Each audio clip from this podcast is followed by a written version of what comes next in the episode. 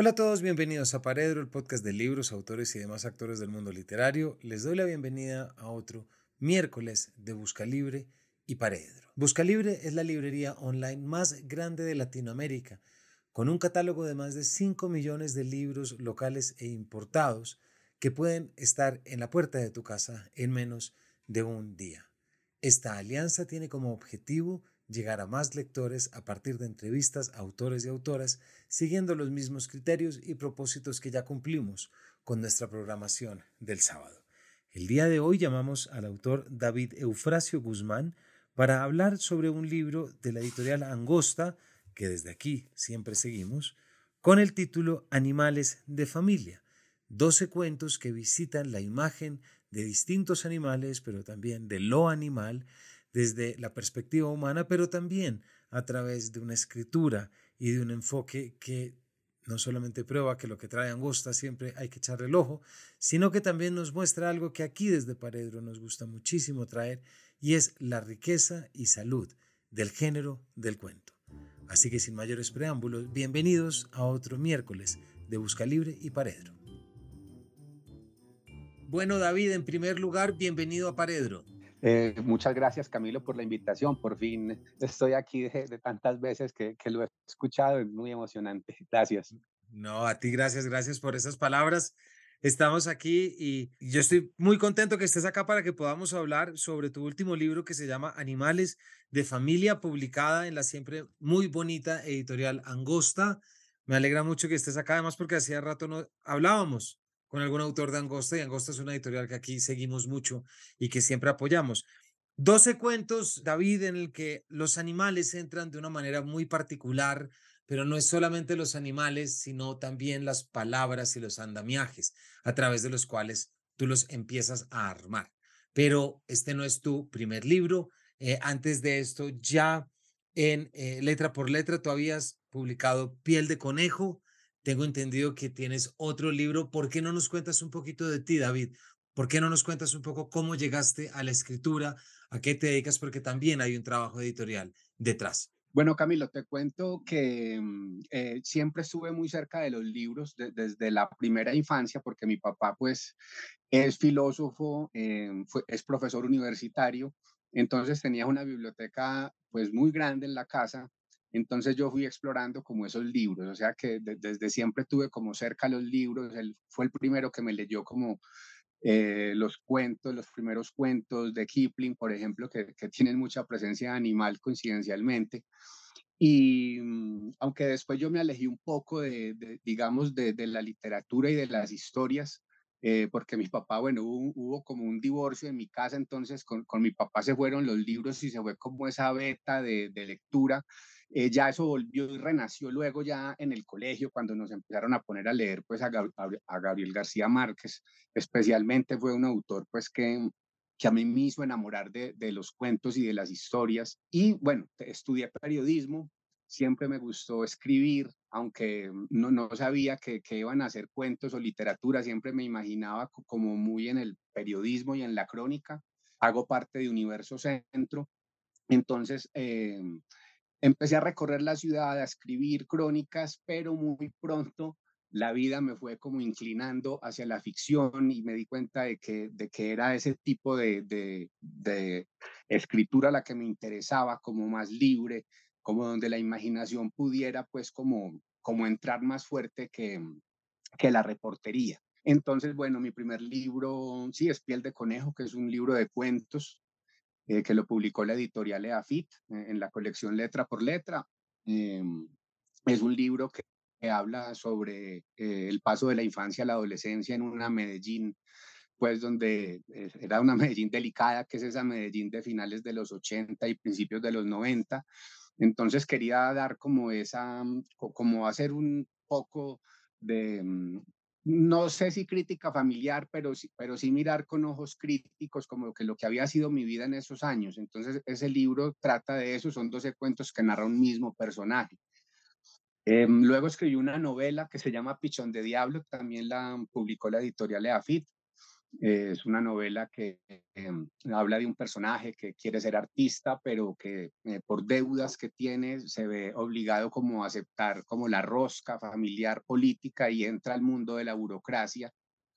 Y entonces la novela narra y acompaña a ese personaje como durante todo ese periplo por el sector público y a la vez habla de un montón de temas, pues de, en especial de la ciudad, del centro, y, y, ya este último es Animales de Familia, que es un libro que empecé a pensar más o menos en enero del, del, año 2020, ese año fatídico de pandemia. Recuerdo mucho que estaba revisando mis cuadernos donde eh, suelo escribir pues las ideas, esbozar personajes, donde escribo pues sobre lo que quiero escribir y me di cuenta que tenía ahí como dos o tres ideas y en cada una de ellas eran ideas para cuento o yo creía que eran para cuento y finalmente sí lo fueron y había un animal ahí en cada una de esas ideas. También tenía dos cuentos en borrador y coincidencialmente había unos animales y entonces era como una señal de la vida. Entonces yo ahí, yo ahí me dije, bueno, algo me está diciendo aquí eh, eh, esta pequeña fauna que ya tengo, como en, como en cinco cuentos, todavía no los había escrito, pero entonces me propuse como ese juego.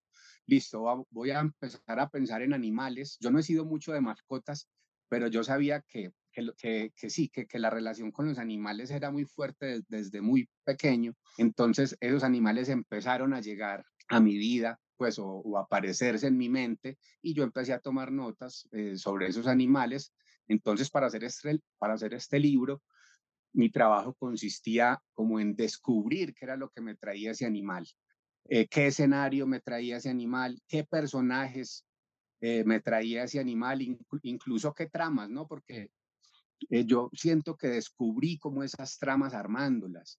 Entonces, entonces fue, fue un trabajo pues muy de mucho placer y, y de mucha constancia. lo disfruté mucho como te digo, cada animal eh, me llevó a descubrir unas emociones, a, unas sensaciones, que es como lo más autobiográfico del libro, porque ya las historias, digamos, que están como más apuntaladas en ese terreno de la imaginación, pero con, con todo ese material, digamos, de, de, de la vida, más que de mi vida, de la vida y de lo conocido. David, para que la audiencia entienda muy bien esa presencia de lo animal en tu en tus cuentos. Eh, y aprovechando esta respuesta que nos acabas de dar y antes de seguir con la siguiente, ¿por qué no nos cuentas de El amo de la puerta, por ejemplo? El segundo cuento. Bueno, ese es, ese es el cuento donde, eh, bueno, el animal de ese cuento es un perico australiano. Resulta que mm, ese, era uno de los que tenía yo como con la, una idea esbozada simplemente y, y, lo único que tenía yo en la libreta era la historia del Indofeliz pero en realidad yo no tenía historia, o sea, tenía el animal. lindo feliz, lindo feliz es el apodo, ¿no? Perdón, le cuento a la audiencia que es el apodo del perico australiano. Sí, es, como lo bautiza la, la, señora, es una señora que acaba de, de, perder a su marido, su marido acaba de morir, entonces es, una señora que está en el velorio de su marido y empieza a atormentarse por, por ciertas cosas que antes hacía el marido en la casa que tenían que ver con, con la fuerza física específicamente abrir y cerrar una puerta que estaba como descolgada de un balcón. Entonces ella, ella está como en medio de ese dolor, también la, la salta como esa voz interior de ella, preocupada por ciertas cosas cotidianas, porque la mente a veces es así. Entonces a mi mamá una vez hace mucho tiempo se le metió un perico australiano en la casa. Entonces, entonces yo, yo saqué de ahí esa historia, pero en realidad ese perico a mi mamá no le duró sino como dos o tres días, creo que luego apareció la dueña de, que era del mismo edificio, pero, pero yo me quedé como con la idea de que, que, de que cómo sería adoptar un perico que de pronto llega un día a la casa, entonces me, me gustó como, eh, juntar como esos dos elementos, como la, viudez y, la aparición del perico y empezar a, a, tejer esa relación entre esos dos personajes. Incluso pues eh, eh, es algo irónico pues cuando, cuando Amparo, como se llama la, la personaje de, ese cuento, ella descarta pues que esa sea una señal divina de Ovidio, que sea la reencarnación de Ovidio y, es muy realista pero en realidad el perico empieza con su presencia a abrirle una ventana nueva a esa viuda.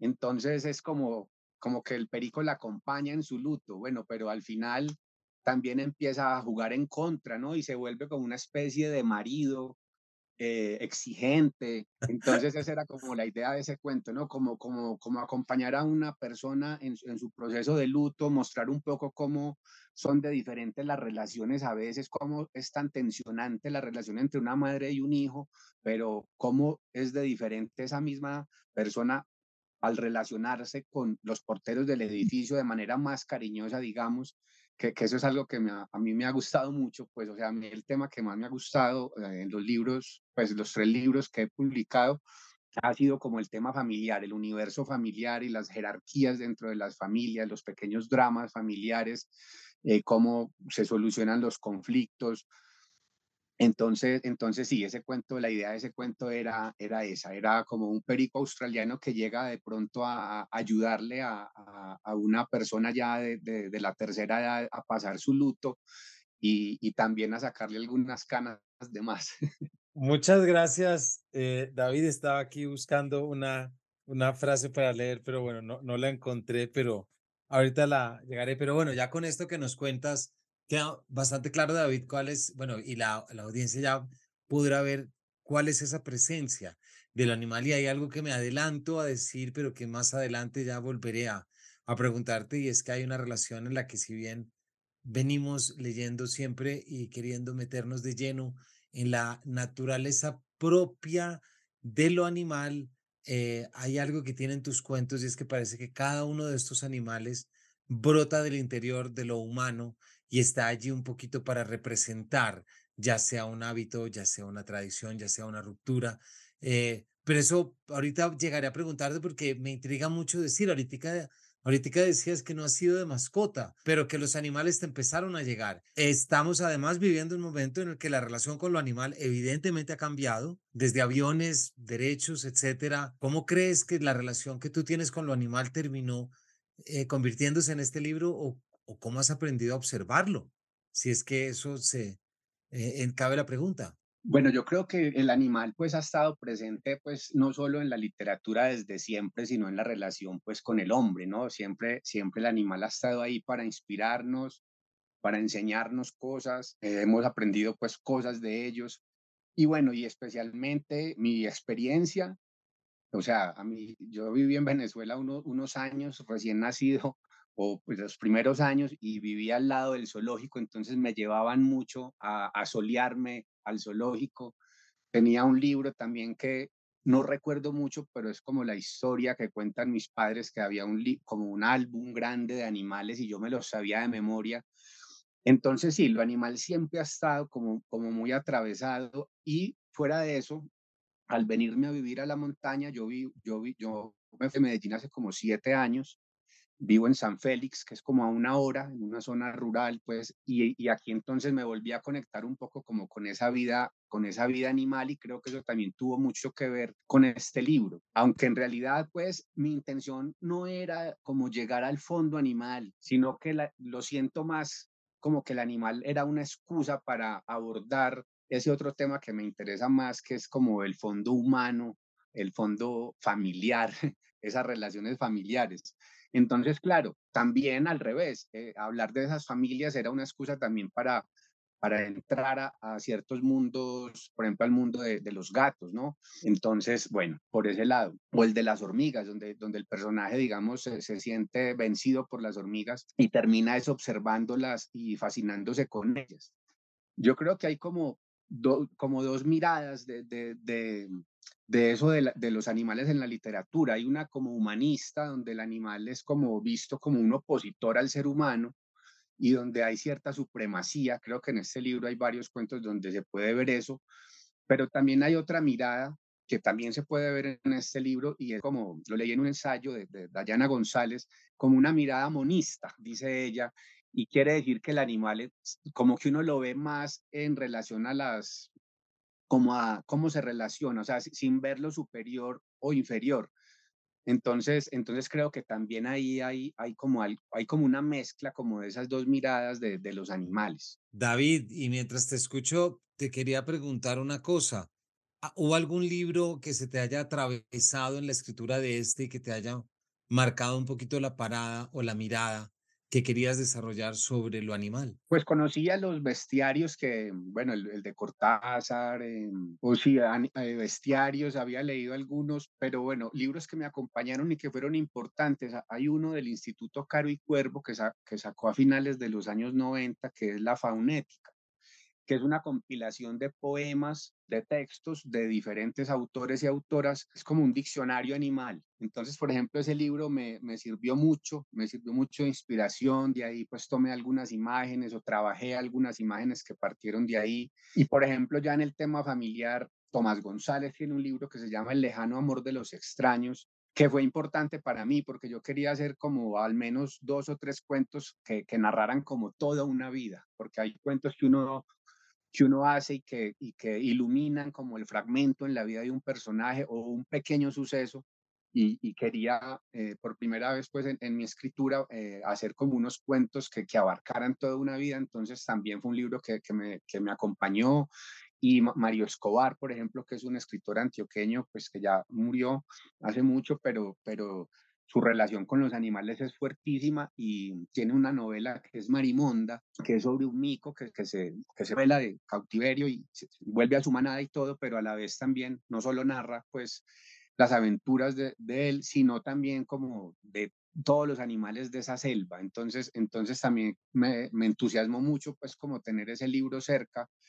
Y bueno, yo creo que todo lo que uno ha leído a lo largo de los años, eh, de algún, de algún modo eh, brota cuando escribe, no solo lo que ha leído, pues también las películas que ha visto, eh, en fin, la vida en general lo va alimentando a uno y cuando llega el momento de escribir, pues todo, esas, todo eso va, va saliendo de alguna manera, todo ese, todo ese bagaje. David, hay un tema que me interesa y que también te quiero preguntar y se ve también desde ese primer cuento que se llama Domingos. Ya, ya hablamos un poco de la perspectiva y de cómo te acercas a lo animal y cómo entra, me gustaría que nos hablaras un poquito ya de tu propio estilo de escritura, porque hay algo evidente y que, y que se hace muy bien y es este estilo oral, si se quiere, o capturar muy bien lo fonético en las dicciones de los personajes y tienes unos juegos muy interesantes que generan una caracterización muy puntual de los personajes, en este caso paisas, por supuesto. ¿Cómo desarrollaste este oído? Porque el, auto, el lector que vaya a verlo no le va a hacer falta ni página y media para toparse con eso. Yo creo que es una muy buena elección ese primer cuento de Domingos. ¿Cómo desarrollaste el oído o de dónde surge ese interés que terminas de, instigando y desarrollando en la escritura? Bueno, en, específicamente en, ese cuento en Domingos, eh, el personaje que narra, bueno, ese cuento lo narran dos personajes realmente hay una voz principal, que es, la, que es, la voz de una empleada doméstica. Yo siempre había querido escribir un cuento eh, donde una empleada doméstica fuera como una especie de heroína, porque yo la verdad es que viví mucho tiempo con, con empleadas domésticas, entonces, pues, eh, bueno, y toda la vida he sido muy observador y, y, paro oreja, pues, eh, no, no sé, desde siempre he sido así. Entonces a mí esa forma de hablar de, de, esa persona que me acompañó durante tantos años y que me llevó al colegio alguna vez, pues todavía la, la, tenía fresca en la cabeza. Entonces ese cuento fue como, como es, el, el, reto de ese cuento era ese, era como darle a esa voz. Entonces yo me acuerdo que escribí mucho antes de, de escribir lo que iba a ser el cuento, escribí mucho como con desde esa voz, desde esa voz escribí tratando de, de, desarrollarla y hasta que, hasta que sentí que ya la tenía muy, me había apropiado de ella pues de buena manera, entonces, entonces empecé a desarrollar el cuento y mira que cuando escribí el primer fragmento, cuando ella narra como la primera escena, digámoslo así, yo sentía que hacía falta otro punto de vista. Entonces ahí fue que incluí la primera persona de, del niño. Este cuento es sobre una empleada doméstica que está como al mando de la casa mientras, mientras la, la dueña de casa pues está en un viaje. El padre es un poco ausente, aunque está ahí. Entonces a ella le dicen, lo que pueda resolver, lo que pueda resolver usted, resuélvalo. Entonces es como, como para ese personaje un poco un problema porque, bueno, está, estás estás a cargo de un niño que no es tuyo y bueno, pasa algo que pasaba mucho y que pasa mucho todavía y es que matan a la gente por cualquier bobada. y ese niño se queda sin quien lo lleve al colegio. Entonces, entonces ahí se detona un poco el cuento, la empleada decide llevarlo ella sola al colegio. Bueno, después se descubre eh, cómo mataron a, a, esta persona que era el transportador y, me gustan mucho esos cuentos que los detona como un absurdo. Creo que este, este cuento de Domingos lo, lo detona un absurdo del papá que es ir a, a visitar a un, a un, a un mico en un restaurante que probablemente fue el último animal que, que el, el, asesinado vio.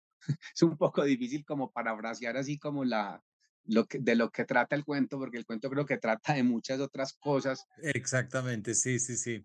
E, entonces sí, la idea era como, como mezclar esas dos voces y que desde dos puntos de vista, desde, desde una mujer que se está enfrentando por primera vez a un montón de obstáculos, que por lo general eh, solucionan los patrones o, o, la, o, la, patrona o la matrona, eh, eh, los, lo está eh, solucionando ella. Y, y, al mismo tiempo la, esa, esa, ese punto de vista del niño.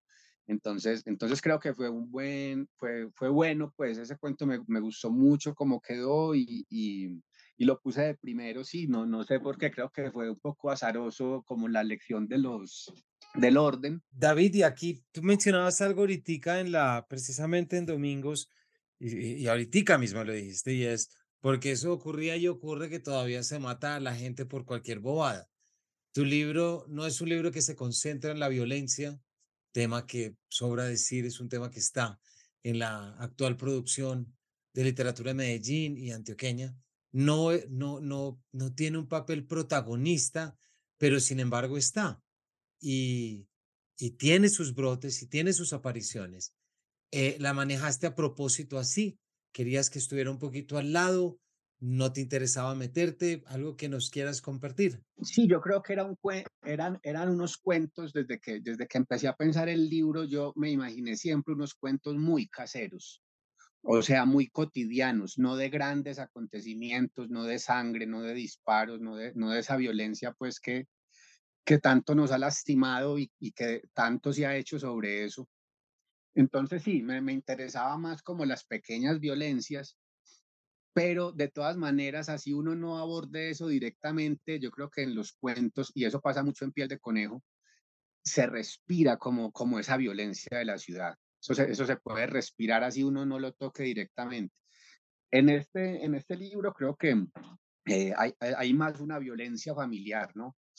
Pero en ese primer cuento sí, digamos que, que tal vez pueda ser el único donde, donde está esa, esa, esa violencia pues de, de sicariato, de, de, que, de que me miraste feo o me rayaste el carro, entonces te mato por eso. Que, y, bueno, pues e, esa es como, como la, mm, sí, como lo quise hacer, no, no me parecía que, era, que fuera un libro como para tocar directamente ese tema, sino más bien a través de los animales, pues hablar de otras cosas y, y también de ellos. Y frente a eso hay un cuento que también te quiero preguntar, ¿cómo fue la experiencia de escritura? Que es parar en los matorrales, que es un cuento que también tiene mucha violencia de por medio, si uno lo quiere pensar así, porque es el niño eh, que lo lleva el novio de la mamá eh, y termina metido en un parche, en un combo, que paran, como se dice, a comer burra. Eh, y claro, y eso tiene una, pues tiene una triple exigencia, porque no solamente estás visitando algo que se dice y se comprueba de una cultura, unas tradiciones buenas o malas, cada uno en su casa juzgará, pero es algo que está allí, implica una burra, un acto sexual con una burra. ¿Cómo, cómo, cómo se te ocurrió? ¿Cómo llegaste a él? Además es un cuento muy bien escrito y con una última línea muy buena también. ¿Cómo, cómo fue esa construcción? Porque aquí ya estamos hablando también de cuestiones culturales que en esta época también puede resultar un poco pequeña animadversión. Sí, total. Sí, era un cuento delicado de hacer, pero que yo quería hacer porque en un momento ap apareció ese animal, las burras, y aparecieron porque efectivamente mi mamá tuvo un novio costeño, yo tenía por ahí 12 años y entonces él me invitó allá a Montería. Yo le dije que listo, que en vacaciones íbamos. Entonces a mí me molestaron mucho previo a ese viaje. Entonces mis amigos del barrio y mi mamá me decían, a usted lo van a llevar allá a comer burra, usted va para la costa y allá lo van a poner a comer burra. Y yo, ah, no me, no me molesten, pues no, no jodan. Y finalmente ese viaje se dañó. Y, ya pasaron 40, pues pasaron 30 años y, las burras llegaron a, mí. Entonces yo dije, eh, qué maravilla eh, recrear como ese, ese viaje que nunca se hizo. Entonces, entonces, por eso hablo yo de mucha imaginación, porque para mí la imaginación no, no es algo traído de los cabellos, sino que es algo que, que está alimentado como por la observación y la experiencia.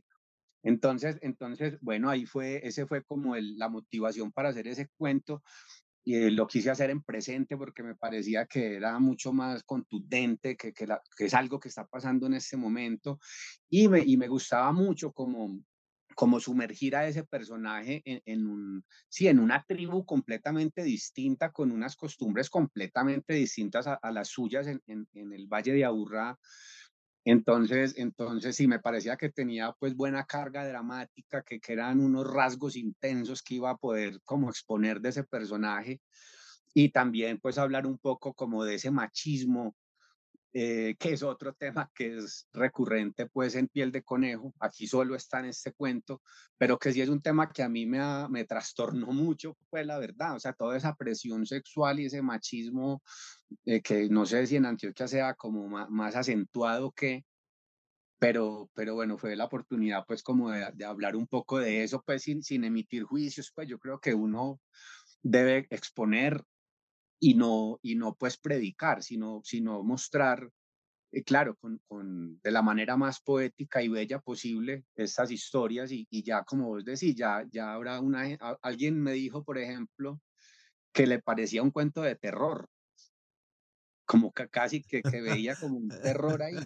Entonces, entonces sí, cada, cada persona pues tendrá su, su interpretación. Sí, porque es toda, es toda la gente detrás diciendo, hágale, hágale. Y el otro... lo gracioso es que él después de muchas negativas, el, el, bueno, él considera la posibilidad que también son esas cosas que, que, que, uno a veces no sabe cómo suceden, ¿no? Cómo uno cambia de un momento a otro y, y, y por qué. Entonces, entonces, bueno, eso, ese cuento fue explorar como, como todo esa, ese tema. Sí, y ese momento, sí, la, la riqueza narrativa ese momento de la decisión. Hay, hay, un cuento de Foster Wallace, ahorita no recuerdo el nombre, pero es de alguien que se va a lanzar de un, de un trampolín y que está arriba y, y tiene todo ese juego eh, detrás de esa tensión. David, has dicho, has dicho más de una vez ahora y que me parece una forma muy, muy bonita de ponerla que te llegaban los animales y de repente casi como que empiezan a llegar, pero pues yo te quiero preguntar una cosa sobre la carpintería. Eh, que pusiste en marcha cuando de repente llegaba el animal. ¿Caíste en cuenta de qué visión o qué mirada estabas desarrollando en lo animal para luego trasladarlo o modularlo hacia lo humano? Es decir, ¿crees que hay una constante a lo largo de tus 12 cuentos como una especie de idea sobre lo animal que se comparta o son más bien visitas animales dispares que dependen un poco del entorno donde llegan y que cada uno llega con su trama y con su idea? Sí, yo creo que hay de todo un poco, o sea, no, no sabría exactamente por qué, o sea, no, no escribo como muy amarrado a, a cosas que he pensado previamente, sino que mis, mis historias se desarrollan con la escritura. Entonces el animal sí me traía un escenario, algunos personajes, algunos se convierten en símbolos, como el búho, por ejemplo, eh, pero otros, otros, digamos que el propio animal tiene su, su, animalidad y la expresa. Hay otros que, que simplemente son un contrincante, digamos, de, del, del ser humano. Entonces, yo creo que habría que mirar en cada cuento como, como, como el ejemplo, pues, para, poner, o no el ejemplo, no, no sé qué dije ahí, perdona, pero yo creo que lo de la carpintería que me, que me, que me preguntas es importante porque yo como que me siento entre dos fuerzas, como que busco un equilibrio entre dos fuerzas y una fuerza es como lo intuitivo, la libertad, escribir sin moldes, pero hay otra fuerza que es esa conciencia y, y, saber que hay como, como unos elementos del cuento que son importantes, ¿no? El, el inicio, bueno, lo que han dicho pues, los grandes cuentistas, Piglia, Cortázar, Quiroga, que, hay, que cada cuento cuenta dos historias o, o, los conceptos de intensidad y tensión. Entonces, como que uno sabe que eso existe eh, y yo creo que uno lo tiene en cuenta, pero tampoco como que trabaja para eso. Entonces ahí como en, como en, en ese tira y afloje uno va, va trabajando. Yo creo que yo me inclino más como por una libertad, pero, pero también sabiendo, teniendo en cuenta sobre todo lo de la intensidad y la tensión y de, pues, de atrapar al lector desde el, desde el primer párrafo es como, es como lo que uno busca, ¿no? Como, como esa mm, independiente pues de, de, lo que haya escrito, digamos, y de, sí, independiente pues de, de, lo que haga el animal en el cuento, o si es, o si es simbólico, o, o si es una historia, bueno, más familiar. Entonces, sí, yo creo que ca cada uno, con cada uno fue aparte, fue una lucha aparte, digámoslo así. Y, mm, y, sí, y es verdad que los cuentos iban apareciendo. Por ahí dije en alguna parte que, que mi cabeza se convirtió como en un arca de Noé. Eso estaba pensando porque, exactamente. Porque entonces hubo unos bueno, otra cosa es que yo no quería eh, que, que fuera una presencia gratuita del animal, ¿cierto? Y, y, tampoco necesariamente protagónica, pero que sí estuviera justificada y, y que sí aportara algo y que, y que sí llevara a pensar al lector como en ese animal y en la relación con el, con el ser humano. Entonces, entonces, bueno, hubo unos que salieron porque finalmente no pude, lo, no, no logré descubrir qué era lo que me estaban diciendo esos animales. Entonces, para mí, o sea, para mí sí es muy importante eh, sentirme jalado por el cuento y en este caso por, por, por, el animal y por esa forma de familia, porque son 12 cuentos y son 12 formas de familia distintas entonces, para poder, o sea, todo lo que he escrito ha sido, incluso los libros anteriores han sido porque no, lo, no puedo dejar de hacerlo. No, no es tanto como que yo a fuerza de, de trabajo y de, y de, constancia, o sea, eso es importante, pero también necesito yo que, que el alma me esté vibrando con eso. Entonces, bueno, por eso hubo, hubo, algunos animales que salieron porque no estaban como listos o yo no estaba listo para ellos. Hay un cuento, David, que no, no, no puedo seguir sin preguntarte, que es un partido entrañable en el que se le mete aquí ya un componente adicional que es un tono humorístico. Eh, me parece, y hay una exploración humorística ya desde ese primer párrafo que uno cree que está más o menos, no sabe a dónde está llegando ese personaje para entender que está llegando un partido de la liga lechera. ¿Por qué no nos cuentas? Y donde aparece el animal que llega en este caso es la vaca, que de hecho se suelta en la mitad. ¿Por qué no nos cuentas un poco ya de esta visión que tuviste desde lo humorístico y desde lo cómico? porque ese es otro de los cuentos que queda en la memoria del lector. Sí, bueno, ese cuento yo se lo debo a, a, a mi, nuevo, a mi nueva zona de vivienda eh, yo jugué fútbol toda la vida y cuando llegué acá a la montaña, pues una de las cosas que más extrañaba de, de Medellín era, era mis partidos de fútbol con mis amigos. Y acá es un lugar pues donde no vive mucha gente. Y una vez me convocaron, me dijeron que iba a haber un torneo en la cancha del pueblo. Entonces yo fui y eso pues fue una recocha tremenda, una recocha terrible.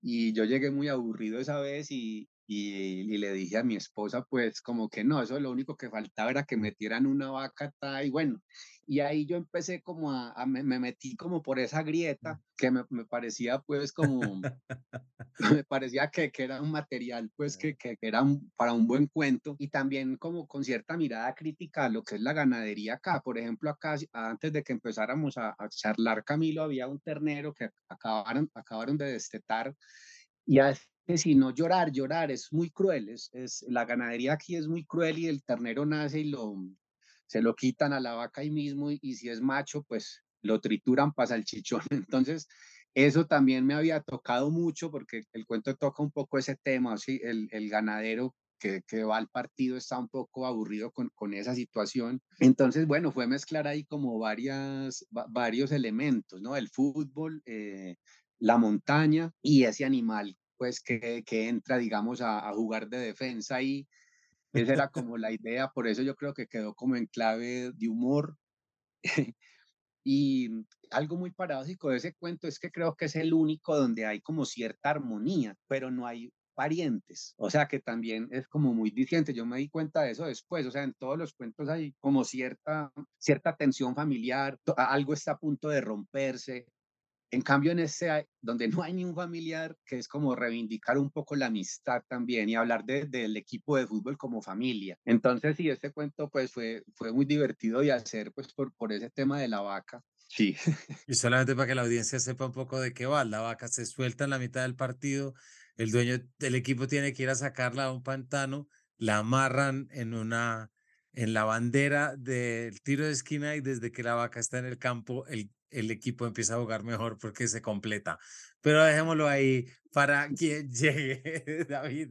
David, se nos está acabando, pero hay siempre una pregunta que pasa por acá y yo creo que es, es un poquito obligatoria cuando tenemos entrevistas con autores de cuentos. Ya es común escuchar lo que siempre se escucha, que el cuento no vende, que el cuento va a desaparecer, que el cuento tal, pero cada vez nos encontramos con más cuentos y más que más que cantidad, David, creo que lo que nos encontramos es con cuentos como los tuyos que nos llevan a una cantidad de lugares muy efectivos en el momento de visitar muchas capas, recordándonos que si se quieren visitar muchas capas, no necesariamente tiene que estar la novela, que un buen cuento puede cumplir con eso. Es decir, no necesitas escribir 300. Si escribes ocho bien, en esas ocho bien puedes estar cumpliendo con todo lo que aspiras en 300, 400, 500 páginas. Nos cuentas un poquito de cómo lo ves tú como autor de dos colecciones de cuentos y me imagino también lector de cuento colombiano. Pues ve, yo la verdad veo el cuento colombiano con muy buena salud. Mm, o sea, me parece que últimamente han salido cuentos, eh, libros de cuentos maravillosos, pues por mencionar Sofoco, por mencionar lo que ha hecho Miguel Rivas. En fin, yo creo que mm, no, yo no sé de dónde saldrá eso, de que, de que el cuento no se le para muchas bolas o que no, yo no sé si serán los editores de las grandes editoriales, pero uno va y, ver, va y ve y también están publicando libros de cuentos. Entonces, no, no sé, no sé hasta qué punto sea un mito o, o, sea verdad. Yo veo que se está publicando muy buena calidad de cuentos y, en, y personalmente, pues, si yo voy a escribir algo y siento que es un cuento, hago un cuento. O sea, no me pongo como a tratar de estirarlo a ver entonces si sale una novela o a tratar entonces de, de, de, de, pensar en el ensayo para darle como otro, no sé, o, otra personalidad pues a, a, la escritura, no.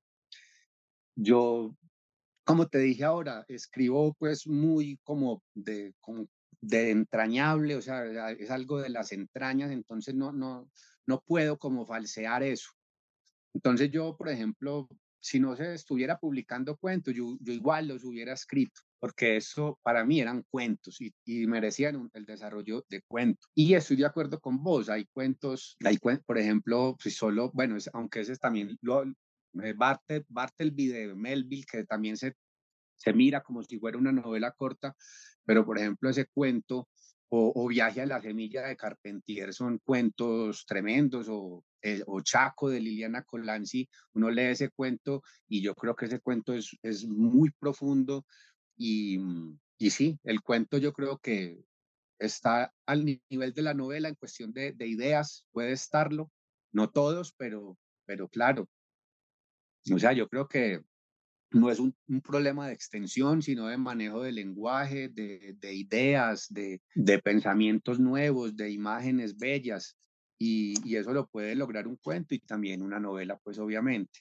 David, así es, y creo que, bueno, con Animales de Familia, que es tu libro del que hemos estado hablando hoy, de Angosta, tus 12 cuentos que visitan distintos animales que a su vez ya nos has contado te visitaron a ti y anteriormente a este, Piel de Conejo en editorial EAFIT, hace un rato dije editorial y mencioné fue la, la colección editorial EAFIT en letra por letra colección eh, de cuento. Creo que es bastante claro cómo el cuento es ese, es ese género que nos permite visitar muchos de los intereses actuales.